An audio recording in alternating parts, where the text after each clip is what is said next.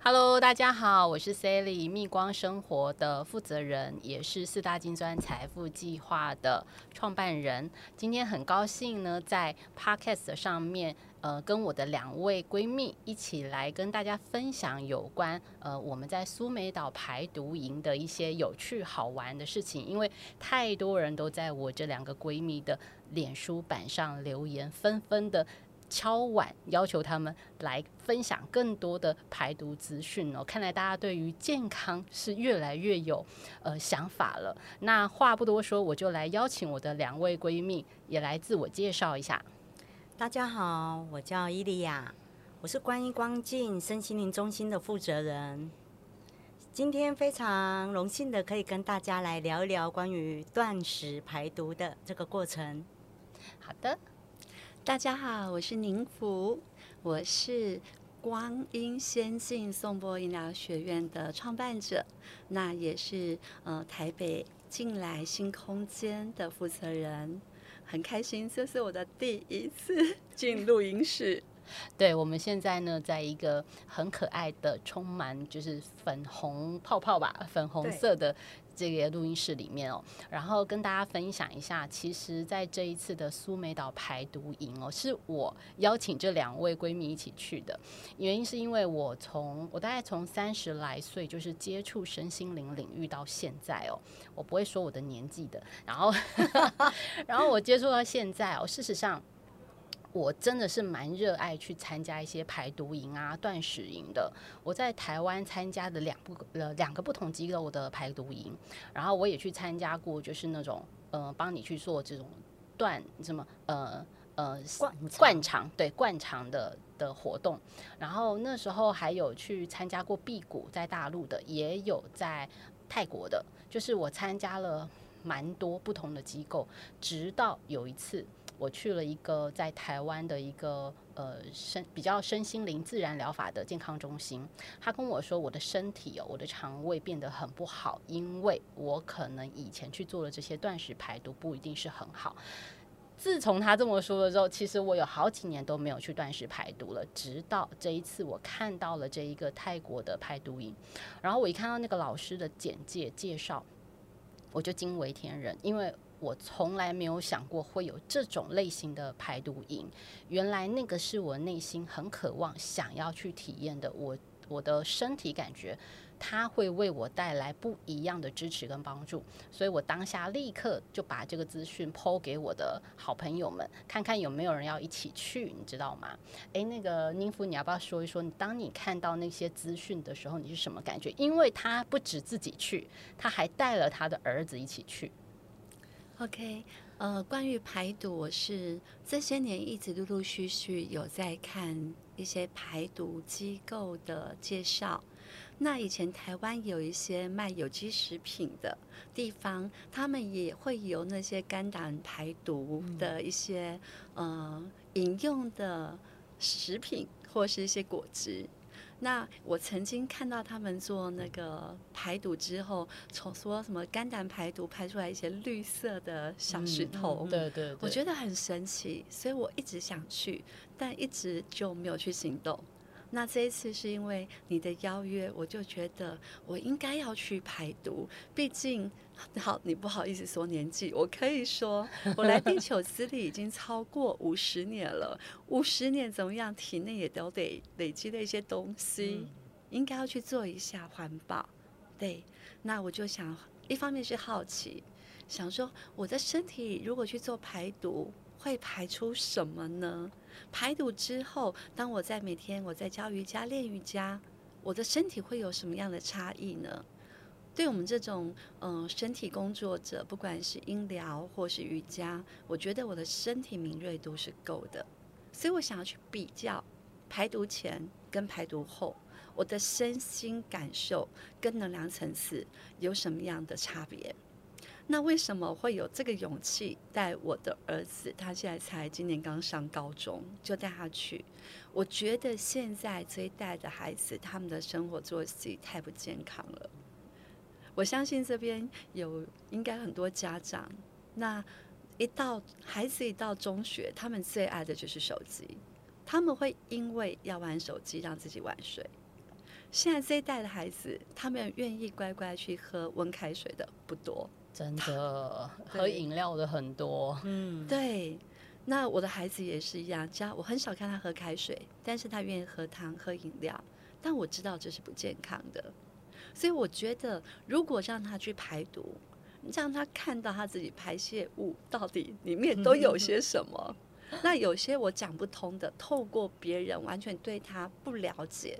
但是从他排泄物去告诉他说你的生活作息是什么，你的体内累积了一些什么，我觉得你会比较有说服力。真的没错哎。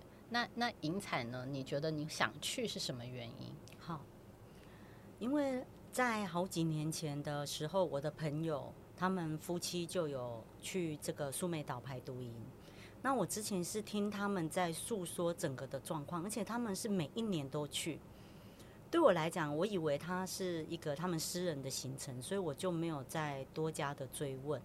那直到 Sally 他邀请我的时候，我才发现，哎，原来是同一个，我就很开心，因为对我来讲，因为我们的家族都是有癌症的基因，那这个癌症的基因，在我大概三十几岁，我身上就长一些瘤嘛，我就会觉得说，嗯、如果能够借由排毒，将身体的一些累积的毒素排掉的话，对我的身体来讲是一个减轻负荷的一个很好的开始，也是一个很好的状态。所以其实，嗯、而且像 Sally 刚刚讲到了灌肠，对啊，我以前也有看到类似的这个断食营，但是我只要想到这个，我就不敢去，你知道吗？然后这次我觉得说，哎、有好朋友大家一起邀，我就会觉得，哎、o k 哦，那可以去哦。对我来讲，也是一个很全新的初体验。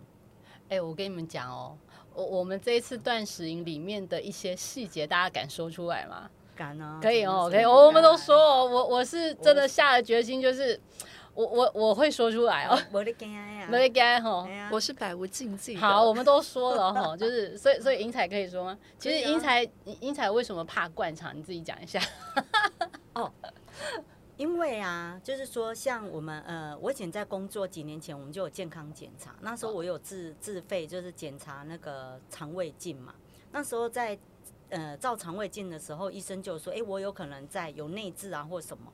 然后其实不管这个是什么，对于我来讲，我就会觉得说，有一根管子从肛门进去，这对我来讲都是一个很可怕的行为。不管什么有没有什么痣，对我来讲就是一个很可怕的行为，我就会不敢。嗯，对，所以我觉得这对我来讲很大的突破啦。哎、真的很大的突破哎，因为你们两位之是不是之前都没有灌肠过？从来没有，从来没有。对，所以你知道吗？他们是一到那里直接第一天第一天吧，第一天就要付费一百对块，每天就要灌肠了。而且如果你想要效果好一点，最好一天两次灌肠。然后对于完全没有灌肠过的人，你要天天拿个管子捅自己，你知道吗？还要灌这么一千三百 CC 的水对进去你的肠子里面。对，对我来说最可怕的是，他们说那个管子塞进从肛门塞进去，最好长度要到三十公分。在没有三十公分是标公准，然后四十公分更好。对，啊！所以其实真真的不容易，对不对？然后你就要一直伸那个管子进去嘛，然后你的身体里面修开那个哎哎哎呦呦，嘿，就是那种感觉，但是你就是一直给它拉拉拉拉，就是一直穿进去。嗯然后，然后自己在一个 冰冷的铁床上床上面，然后一直这边穿管子，而且是在凌晨四点左右开始干这件事情。最主要是睡眠不足，还要做这件事情。对，因为要很早起来哦。其实，呃，这一次的断食营之旅颠覆了我们三个人非常多的东西。是，那我自己其实有一个点是让我很想去的、哦，就是，呃，我我我的闺蜜们她们都发现啊，我就是默默的一直胖起来，而且我胖的很奇怪，就是肚子特别大。然后呢，那时候宁福就说，我就觉得你这个肚子怎么说呢？你那时候怎么说？就是不对。嘿，不正不不正常的大对，然后呢，银彩呢，他也说，我看你平常也没有吃很多。我说，我告诉你们，我平常就长这样吃，我也真的没有。我我说，当然我偶尔也是会，就是啊吃多一点，但是我大部分的时间都算还正常的。对，但是呢，我维持着一年胖一公斤的速度。我说，因为真的太温水煮青蛙了，所以，我完全无法控制那一公斤到底怎么来的。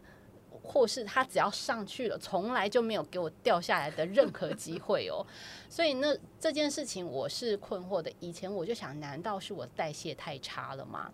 所以我就比如说我去做瑜伽，或是去做其他的运动，或是我每天尽量的去走多一点的路，这些我都想说可以提升我的新陈代谢。但是它依旧一年一公斤，不多不少的就长肉在，而且你知道，就长在我的肚子上。你知道吗？它就是，所以我就看着像怀孕，你知道吗？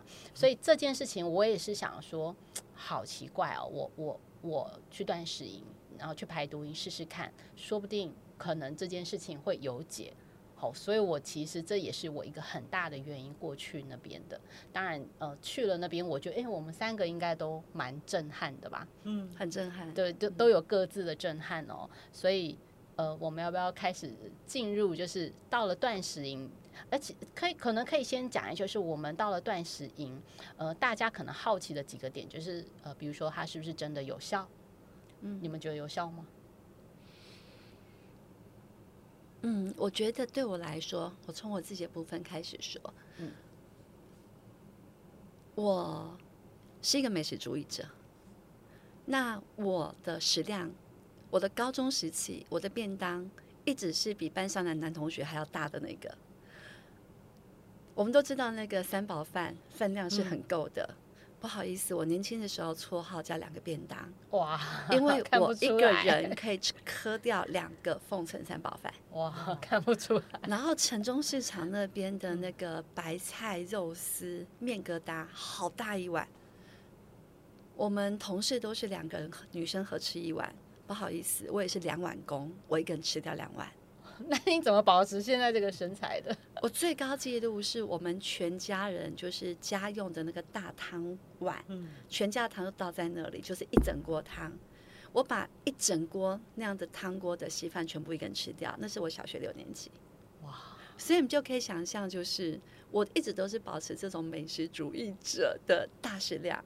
嗯，然后我常常对我来讲，忙了一整天的工作，吃宵夜是我很快乐的事情。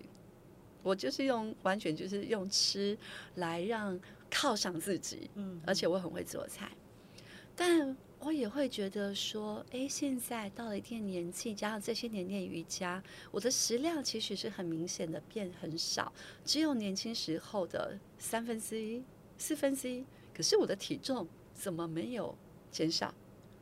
嗯，甚至我就觉得我现在体重是我生完孩子之后的四个月的体重，嗯。我想要知道我的以前这样的暴饮暴食，我的肠胃道里面应该累积很多宿便。嗯，那我真的就只是抱着我要去把这些东西排出来的一个想法，看看我身体都堆积了什么。以及跟我比较熟的朋友都知道，我为什么走上那个身心工作者的道路。是因为我有一个自闭症的孩子，他让我经过了五年，每天晚上都起来五六次、七八次，然后整个睡眠机制经过五年这样的摧残，完全崩溃。我必须要吃斯蒂诺斯安眠药才能够睡觉。那后来又因为呃自己的体质变敏感，我可以感知到一些大家感知不到的东西。那当我后来有些外地行程的时候，即便我戒掉了安眠药，可是我有外地行程的时候，我就还是得吃安眠药。我知道这个很不好，可是我只想让自己赶快睡着，什么我都不想知道。那但是我不希望几年之后，因为安眠药那个什么对脑部的影响不好，老年痴呆症啊或者什么的，对我就想把这些过去的一些毒排掉。那再来这些年。很流行那个什么萨满鼻烟粉，嗯，我也曾经拥有过萨满鼻烟粉啊，因为就是在一些机机会有有接触到，我觉得很有趣。那萨满鼻烟粉吸进去的时候，就是真的，你会好像瞬间一个能量在体内炸开，然后那个头部会进入到一种嗯瞬间放空，没办法思考，但是所有意识都是清清晰的。那我相信有，呃，我知道我身边有很多朋友都玩过这个东西。但后来有时候我又觉得说，任何任何不是靠我自己的力量，然后去创造的体验，它依然里面都会有一种怎么讲依赖。嗯，是是，是，对，我们应该是去接受每一个生命的当下，不是依靠某些东西带给某些生命体验。对，所以我想要去把这个东西，有一天我就突然间觉得，我可以不要再这些东西，我就把那些东西都清掉。但我我会知道说，因为我有看过说明，里面还是有些尼古丁成分，嗯所以我想要知道我身体到底累积了多少那些该排的。然后我去的时候，老师就看到我的那个排泄物的时候，他就说：“你的肺有生病过？”我就想了一下，摇摇头说：“没有，我应该还算都是健康宝宝。”他说：“你有对鼻子吹过东西？”然后我想我那时候想，因为他想说我肺不好，对鼻子吹东西，我想的是气喘药那种的。嗯嗯，后来我也说没有，然后他说你得过新冠，哦，这个应该是有，嗯，对。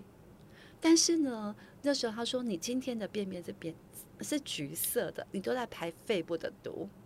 那我就听他讲讲，但是说真的，那时候我没有什么头绪。但当我离开之后，我才想到啊，肺部生病那已经是三十二年前的事情。我曾经因为肺癌住院过四天，对，但是我忘记了，因为就只有这么一次。所以是十八年前的事情，不是，是三十二年前，三十，对啊，三十二年前就是那么久以前，所以我才说完全，我就这辈子也只有除了生小孩，只有哦住过这么一次院。然后老师就直接说你是肺生病过，嗯嗯嗯，然后再来就是他说我对你，我有把一些东西从鼻子吹进去我突然能想想到说，因为我前面以为生病，我就会以为是什么气喘药之类的，是，可是后来当我离开，我还想到，哦，我之前用萨满鼻烟粉，大概有有我持有大概七八个月。老师说的是这个东西吗？那我告诉你，那个嗯，萨满，我玩那个东西的时候是二零二零一八年一九年的时候，所以这个东西已经离开我生命，也已经离开两三年了。嗯嗯嗯，但是老师知道。然后第二天他我去，老师说你应该是得过两次新冠。那我因为你们知道练瑜伽都是健康宝宝，我真的得说我健保卡很少在用。我这十几年来，从练昆达这十几年来，我真的就只有感冒过两次。虽然我都没有验出是新冠，但是两次我就认为应该是了。然后再来他看我的儿子，那我真的觉得太好了，就是妈妈讲没有用，别人讲完全不认识他的老师讲，看到我儿子要说弟弟，你都太晚睡了，我告诉你，你不可以早呃晚上十点之前你一定要睡觉。你都是熬夜，而且你都用手机，你的便便都在排你肝的毒素，你已经这是肝硬化的前兆了。你看，你都是肝毒，你就是熬夜，你就是用手机。哎，儿子几岁啊？儿子就是今年要上高中啊，十五所以十五、十六、十五，所以十五岁耶，十五岁老师就已经看到，如果你再继续熬夜的话，那会有什么？其所以所以其实我觉得很适合呼吁一下现在的年轻人哦，真的，你真的不要想说你自己现在身强体壮的可以熬夜，事实上你现在都是在透支你的身体的。嗯，对，如果你现在不及时保养的话，然后接下来老师看了第三个，他说：“诶，你的骨头有问题。”他看了这边，他说：“你的骨头有问题，你这个是遗传的。”那我的脊椎侧弯二十几度，我的儿子两年前动过手术，因为他脊椎侧弯四十几度是 S 型，他整个脊椎动了大刀。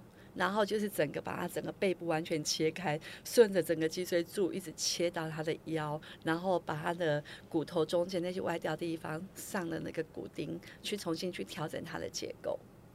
那已经是两年前，老那老师又说你的骨头问题来，你转过去，衣服掀起来让我看一下。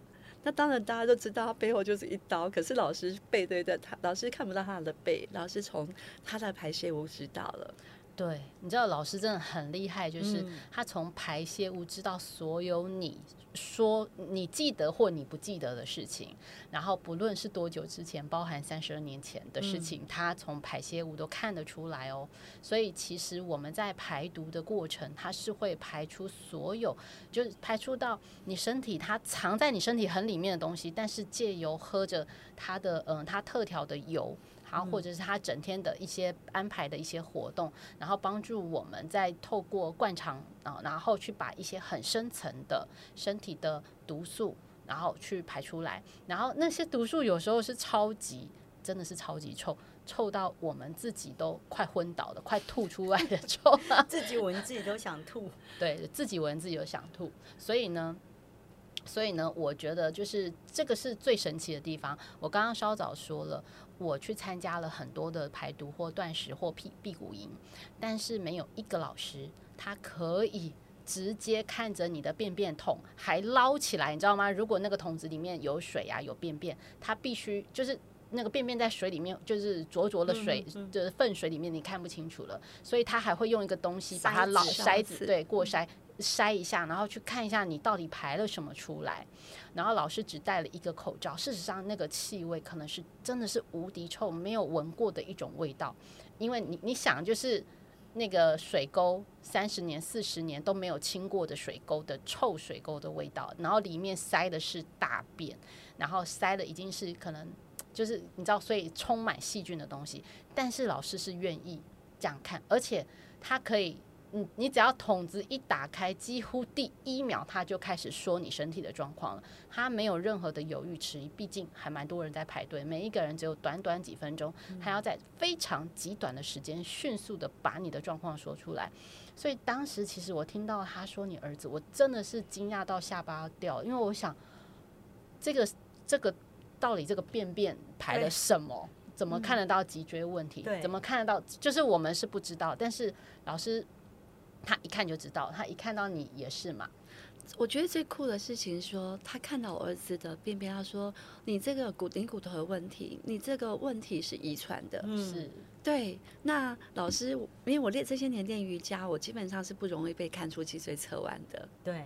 然后第二天他再继续看儿子的便便的时候，他说：“哎，你真的就是骨头遗传的一个问题。”然后一样又再一次的讲他的肝的问题。那回应刚刚莎莉讲的，就是便便很臭。我要讲就是，我们在开始检查便便的时候，我们基本上已经是三四天没有吃东西了。我们除了喝他的草本茶跟喝有状，没有吃东西。所以，我们那几天身体摄取的东西是一样的，但我们的便便的颜色一直在改变。嗯，我记得我的第一天是橘色，而且是真的有点酸腐味，很像小孩子吃喝母奶，他们的那个排泄物就是会有个酸酸的味道。第二天呢，就变成咖喱色，然后到第三天的时候，哎，不知道这边会不会觉得大家让觉得大家觉得不舒服，但就先忍耐听一下。到第三天的时候，那个颜色变成暗茶色，以及到第三天的时候，不好意思，完全我的已经没有什么臭味了。第一天最臭，第二天比较好。到第三天的时候，我终于等来了，哦，我终于看到大家说的绿色石头是什么了。第三天早上灌肠完之后，然后我身体排了一些东西出来，哎，我看到好多绿色小卡，哎。好像绿色小颗粒，然后我的一个形容是：如果你们有吃过咖喱绿豌豆的话，它就是那种黄黄的排泄物里面看了绿呃很多颗龙绿绿的。而且是翠绿色的东西，那因为它已经不臭，加上我又很好奇，我就趴在桶子那边开始数，到底有多少颗，大大小小的，大概有超过四十几颗。我只差没有再去戴手手套去戳戳，看它到底是不是硬硬的，是化石或是什么，就会想摸摸看，就对了。那我有去查网络资料，因为有人说那个东西不是化石，它是那个油脂吸附了你身体的矿物质。那就有点像那个化，呃，像香皂在做那个皂基的一样的反应。我儿子告诉我说，他们老师有说过，那是我们的身体，就是那些油，然后呢，他碰到了一些那种，就是身体的一些一些物质，有些酸化反应。我记得我儿子给我了一个名字，但我忘记。但重点是，不管怎么样，即便它不是化石，是油去吸收那些身体的矿物质的结合体。但重点是，它表示也我还从我身体内部吸收了一些矿物质，它积久，但它依然还是一个一个结实的一个形态，而且是翠绿色的。翠绿色，真的就是你会觉得就是一盘咖喱的豌豆，绿豌豆。对对对，真的，我觉得听听宁福分享是真的非常的精彩。那我们呢？保留一下时间哦，到下一段节目的时候，我们再来跟大家分享更多，呃，不论是银彩或是我我们自我们自己排毒之后的一些反应跟感受，还有呃之后我们还会再跟大家介绍一下，就是在这个排毒营里面，到底你要做什么事情，你会不会耐得了饿，到底需要多长的时间在那边待着，多长会有效等等，能不能够呃有有你。自己心里所期待的一些效果，呃，如果你对于这种排毒啊、断食、自然疗法有兴趣的话，欢迎持续收听我们下一集的节目。好啦，那我们今天就到这边喽，大家拜拜，拜拜，拜拜。